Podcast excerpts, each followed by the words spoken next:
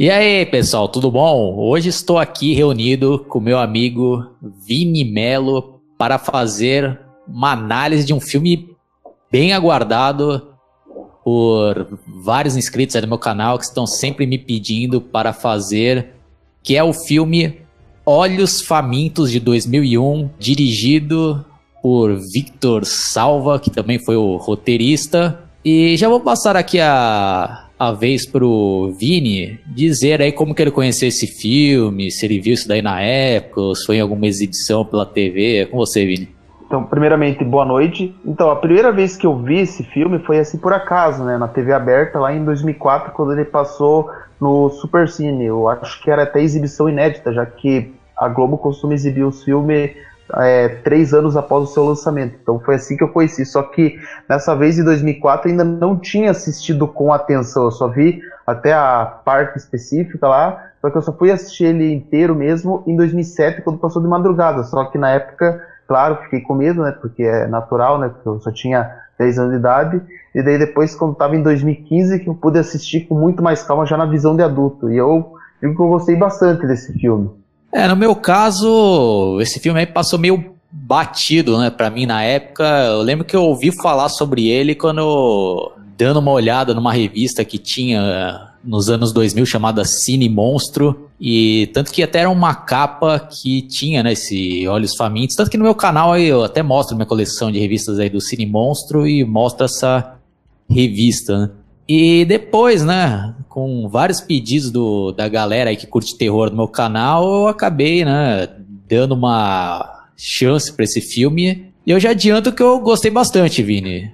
Me surpreendeu aí. Não é um filme genérico, acho que parece que é um tipo de filme, mas aí pro meio pro final você vê que é outra coisa ali. Alguns podem até se decepcionar né, com o que vem ali, mas no meu caso eu, eu curti bastante, né? Então já. Para fazer um resumo aí, ô, Vini, para quem nunca assistiu esse filme aí, o que, que você poderia falar aí? Ah, eu, pra mim não sei como, como eu poderia descrever esse filme, porque a princípio ele tem até um velho clichê, né, que é a perseguição, tipo, numa estrada deserta de jovens que são perseguidos por um caminhão, né, isso já é clichê do filme aí. Tipo, a, a princípio, para quem assiste a primeira vez, vai lembrar daquele filme chamado Encurralado, né? Pelo que eu vi é uma perseguição de um caminhão a um carro, né? Eu nunca vi esse filme, mas a princípio a pessoa quando conhecer o filme vai pensar isso. Só que no decorrer da história você vê que ele é diferente. Lembra também aquele filme Uma Carona para o Inferno, que tem essa temática aí de um personagem acabar sendo perseguido ali na estrada e o filme se passa ali quase que todo, né? Uma estrada de alguém ali desconhecido fazendo alguma perseguição. Mas no caso aí dos Olhos Famintos, hum, pro meio ali, pro final, é você ver que é uma outra pegada ali o filme, e é isso que realmente acaba surpreendendo. Então acho que não dá pra gente falar mais do que isso, né, para não dar muitos spoilers. Então já fica aqui o aviso, né, Vini, para quem ainda não assistiu esse filme, pare por aqui e continue depois que você assistir, porque agora não tem como né, a gente não dar spoilers. E esse filme aqui é um daqueles que eu recomendo que vocês assistam sabendo o mínimo possível, porque senão perde a graça, né, Vini? Isso aí, esse filme aí precisa ser assistido, é, tipo, de preferência sem spoiler, porque ele tem muitas reviravoltas, assim, que é surpreendente. Sim, então, resumidamente, né, o filme lá começa nos apresentando é, dois irmãos, que é a Trisha e o Terry, caso eu tenha falado errado os nomes dos personagens, depois o Vini vai me corrigir, que ele é bem mais fã do que eu desse filme. E eles estão voltando né, para casa, numa estrada bem deserta. E se não me falha a memória, eles estão também voltando de férias escolares para casa. E durante o caminho, eles começam a ser importunados por uma caminhonete lá, um caminhão velho lá que quase quer passar por cima dele. Né? O cara vai com tudo e. Né?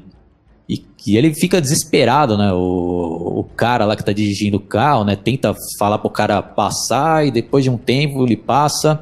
Aí, mais pra frente, né? Tô dando uma resumida aqui, depois o Vini vai lembrar, aí caso eu pular alguma coisa aí importante. Aí depois, mais pra frente na estrada, eles vê o, esse mesmo caminhão parado e o motorista pegando um, uma espécie de um saco bem grande e, e jogando dentro de, de uma tubulação, né? E a gente que também está assistindo o filme dá a impressão que é um corpo ali, né? Que ele está jogando e os dois lá ficam naquela, né? De, de ficar olhando lá e o motorista percebe, né? Que eles foram que ele foi visto ali e começa de novo a perseguição lá dos dois e tem uma cena lá também de tirar o fôlego e eles conseguem novamente lá despistar de, é, desse caminhão e o e o cara lá tem a brilhante ideia de voltar lá, né, Vini, para ver lá o que tinha acontecido, se era realmente um corpo ou algum, sei lá, uma espécie de lixo. Eu pulei alguma parte importante aí, Vini, ou não? Não, você não pulou nada, tá, tá tudo. Você tá seguindo normalmente. É realmente isso que acontece. Daí é o, legal assim, dessa cena que daí eles veem, né? Que o lugar é uma igreja abandonada e ele escuta lá, né? Que tem de fato uma pessoa presa lá e ele tenta lá, né? É, ver lá mais embaixo, né? Pede pra irmã dele segurar ele lá com tudo, né? Que até acaba, querendo ou não, acaba sendo uma cena engraçada o jeito que ele se desespera, tudo, né? Ainda mais com a dublagem do Endel Bezerra, né, porque já tem uma voz engraçada, então você acaba quase dando um pouco de risada né, por causa da dublagem, daí o cara cai lá e vê que tem é, o corpo lá, que a pessoa ainda estava viva e vê lá que tem uma enorme é, sutura no peito da pessoa lá e a pessoa tá dura feito pedra, segundo ele lá. E daí uma curiosidade, né, que eu ouvi dizer que um dos cadáveres que aparece ali, né, costurado na parede, parece que é do diretor do filme, e daí depois aparece lá um, jovem que. Só essa parte que você acabou omitindo, mas é, foi bom até porque já eu posso resumir agora que ele vê um casal específico que eles estavam contando a história, né, que estavam lembrando, né, que é uma lenda que eles tinham desaparecido há 23 anos atrás. Era exatamente esses jovens, inclusive esse 23 anos vai ser uma peça importante, mas não para esse filme, mas para sequências posteriores. Sim, e essa cena eu acho que foi muito bem conduzida e tem, né? Como a gente às vezes fica até com raiva, né? Dos caras, pô, não, não, volta lá, vocês vão se ferrar, né? Mas é filme de terror e tem que acontecer isso, né? E o Vini lembrou bem, né? Essa cena lá que eles voltam lá para dar uma olhada na, na tubulação lá, que fica praticamente do lado de uma igreja abandonada. E aquela cena ali, né, de tensão, né, de, de não, me segura é que eu tenho que dar uma olhada, né, para ver, ver, se eu consigo avistar lá e eles são atacados por um rato ali que pula e a irmã dele acaba soltando e o cara cai lá embaixo e, e é uma cena ali também de de suspense, né, porque aí ele vai olhando ali e avista, né, o, o cadáver, né, que aparentemente estava realmente morto e depois, né, uma cena ali também angustiante, né? O cara todo costurado lá, ainda vivo, né? E, e a atuação ali, né, do... Eu não vou saber o nome dele aqui, depois o Silvini souber, ele, ele lembra aí e diz pra gente. E é um dos pontos fortes também desse filme, é, o, o Vini. Eu gostei bastante da atuação do, do personagem principal aí. Eu acho que ele convence ali mesmo que realmente está passando por aquela situação ali inimaginável. E as cenas lá que o Vini também lembrou aí bem, né, dos corpos lá, todo nas paredes ali da igreja ali, realmente é um negócio bem bizarro e assustador, né? A gente tentando se colocar ali na pele dele ali, nossa, meu, ia ser realmente embaçado estar naquela situação ali, né, Vini? Aham, uhum. é uma cena tipo, bem agoniante, ainda mais que você vê corpos tudo costurado, tudo sem roupa, né? Tipo, não tão só assim na parede, tudo no teto e tudo encobrido lá. É, tipo, um santuário de corpos. É quase que, tipo, se você vê, quase lembra o título Colecionador de Corpos, podia descrever o psicopata, né? Porque para eles, assim, a visão é que ainda é um psicopata, né? Eles ainda não têm ideia do que, que é a pessoa lá que jogou esses corpos aí, né? Inclusive, daí essa parte também é importante, porque pelo que eu li, na verdade, que eu vou acabar dando uma adiantada, mas é que na verdade isso, a, o momento que ele acaba entrando ali acaba despertando o interesse do, do sádico que está atrás deles ainda mais agora, por eles terem entrado ali, acaba despertando ainda mais interesse neles.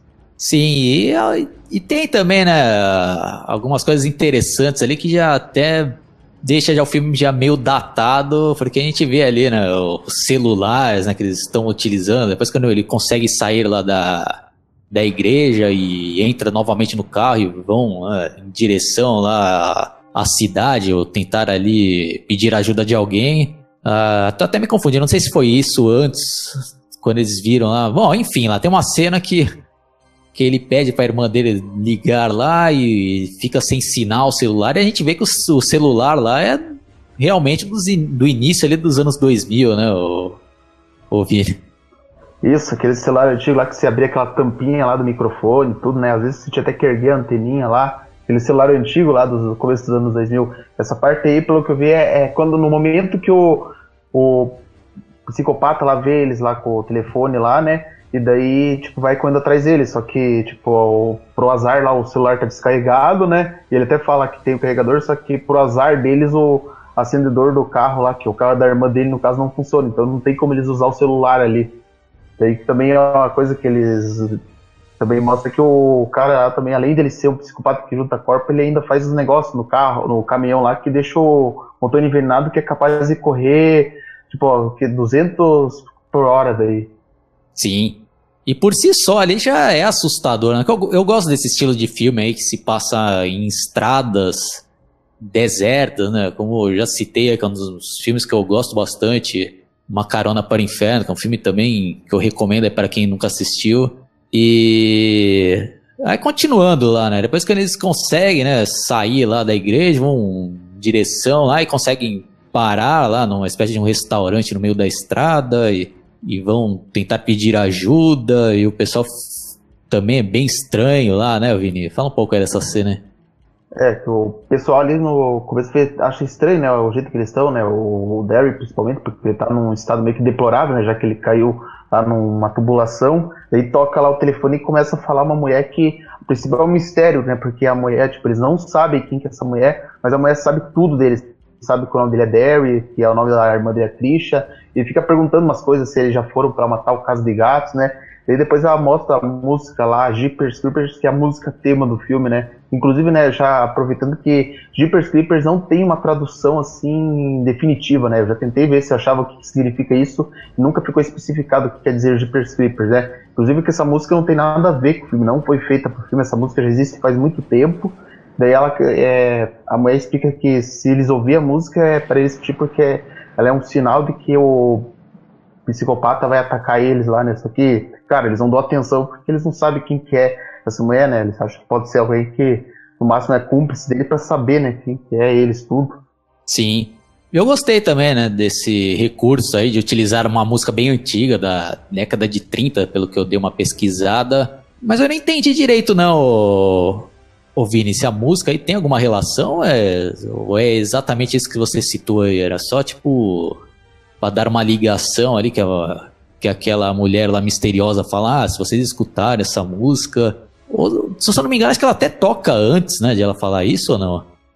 É, eu acho que vocês chegaram a ouvir. Na verdade, eu, só, eu achei meio estranho, porque, tipo, é, eu acho, não sei se é porque o nome da música é Jeepers Creepers, eles se ligaram com o filme. Daí, tipo, na Globo, que na Globo eles costumam legendar a música, só que como eles não sabiam muita coisa, eles só legendaram a música como se fosse Olhos Famintos, onde foi que você achou esse olhar, né? Mas Jeepers Creepers não tem nada a ver com Olhos Famintos. Olhos Famintos é só o título que eles pegaram pro Brasil, mas agora assim, pro original, assim, a música tem uma ligação com o filme que eu não consegui entender direito qual que é a ligação direta, né? Ainda mais que é uma música que não foi feita exclusivamente para o filme. Pelo que eu vi, essa música já existia faz tempo. É, na minha interpretação, acho que eles pegaram, né? Uma música que tinha essa esse título aí, né? E utilizaram para o filme aí. É um filme também que não tem, às vezes, também uma explicação 100% de tudo ali, né? Tem muito mistério, tanto que a, a própria origem aí, né, da, da criatura que depois a gente acaba descobrindo não fica bem claro aí, pelo menos para mim, né, que eu assisti apenas uma vez, não sei se eu tenho que assistir mais uma vez que eu deixei passar ali, mas pelo que eu lembro também não, não explica ali né, 100% a origem né, dessa criatura aí, o Vini. Não, realmente eles nesse filme eles não explicam o jeito, na verdade eles explicam um pouco mais sobre ele é, no Olhos Famintos 2, né? Só que eles não, não, terminam a explicação definitiva, né? A gente sabe um, pouquinho, né? Mas fica tudo é, implícito. Tipo, até no 3 que eles fizeram também continua implícito e mas a gente sabe um pouco mais sobre ele, né? Já no 2. Aí nesse filme eles ainda omitiram algumas coisas, mas a gente é, tipo aí na verdade no primeiro filme a gente descobre o básico, o básico que quanto mais ele come um órgão de uma pessoa, isso faz parte dele. Tipo, se ele perde um pé, ele precisa comer um pé para ganhar um pé novo. Ou se ele perde o coração, ele come bastante de coração para que isso permita que ele viva por muito mais tempo. É, por enquanto, no primeiro filme só usam essa explicação. Ah, sim, deixando bem claro é que no meu ponto de vista isso daí não é defeito nenhum, eu acho que até contribuir mais aí pro clima do filme, que não fica explicando também os mínimos detalhes tudo, acho que até pelo fato de ser um negócio ali bem misterioso e, e que algumas informações vai vai aparecendo aí ao decorrer do filme é o que dá até mais medo, né, para os personagens principais e para a gente que está assistindo ali, que a gente não sabe com quem que a gente está se lidando ali, né? Até que é revelado que é uma criatura ali, literalmente um demônio ali, né, o, o Vini? Isso, literalmente um demônio, né?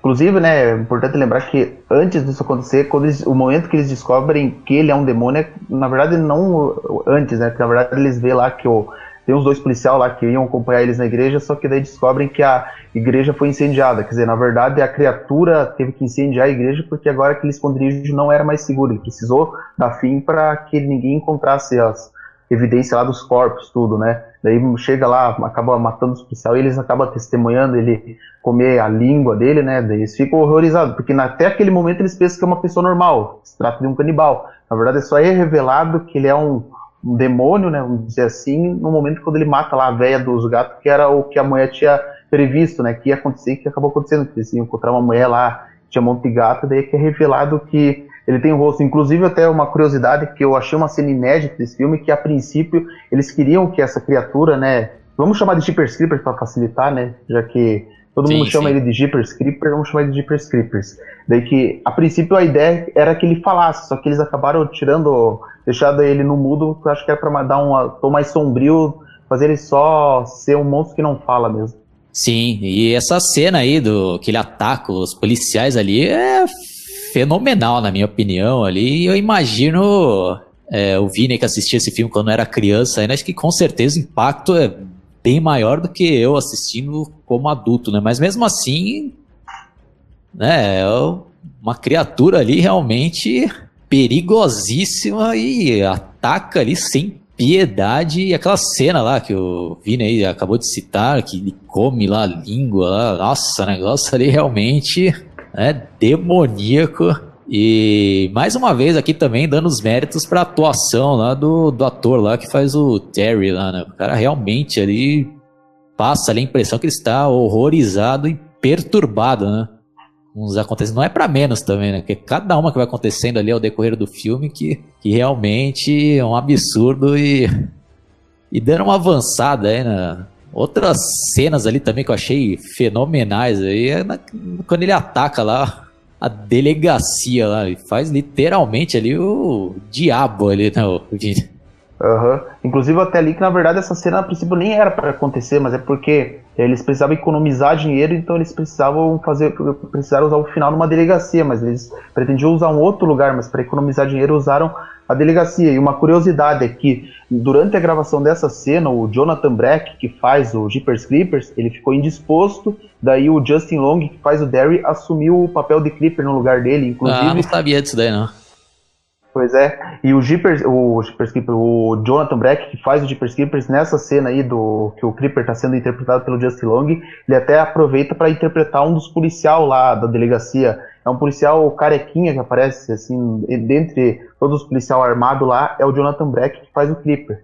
Ah, interessante. Quando eu for rever esse filme aí, eu já vou prestar atenção nesses detalhes.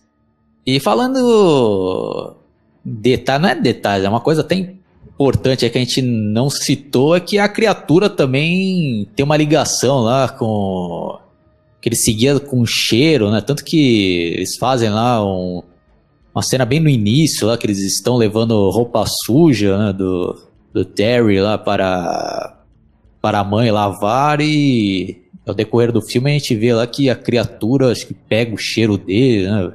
Ele caça ali né, as suas vítimas também pelo cheiro. É isso daí, ô Vini?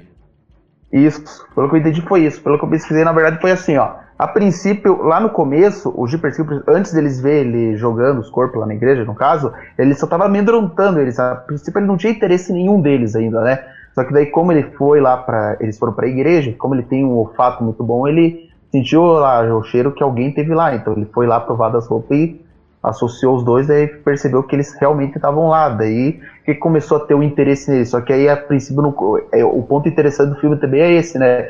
Porque, tipo, a mulher ela até fala que ele tá atrás de um deles, só que daí a questão é quem? Se ele tá atrás do Derry ou da Trisha, porque na verdade o que faz atrair ele é principalmente o medo. Ele, não, ele também não pega qualquer pessoa aí, tipo, ele sempre fareja a pessoa para ver se ela tem alguma coisa que ele quer, né? Pelo medo da pessoa, se a pessoa parece que não teme tanto ele, ele não é capaz de atacar, pelo que eu entendi. E sobre essa personagem misteriosa aí que vai dando as dicas lá pros dois, lá, você achou que ela foi bem trabalhada ou faltou ali algumas explicações melhor? Ou o que, que você tem a dizer sobre essa personagem, aí, Vini? Então, essa personagem eu acho que ela não foi muito bem aproveitada. Faltou muita coisa para ser explicada dela. Tipo, para quem assiste pela primeira vez o assistiu pela primeira vez o filme, poderia até pensar assim: "Ah, beleza, se fazer uma sequência pode explicar melhor".